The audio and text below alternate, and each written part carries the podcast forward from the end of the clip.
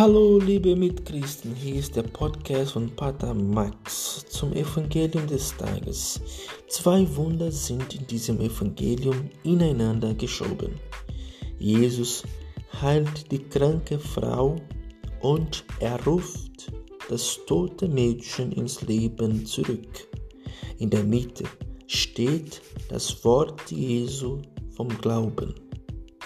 Dein Glaube hat dich gesund gemacht, sagte er zur Frau.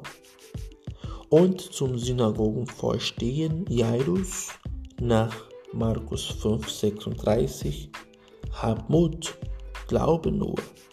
Das soll nicht heißen, dass der Glaube selbst die Macht hätte, gesund zu machen oder Tote zu erwecken. Der Glaubende ist mächtig durch seine Schwachheit. Er weiß, dass er selbst absolut nichts vermag und klammert sich an den, der allein helfen kann.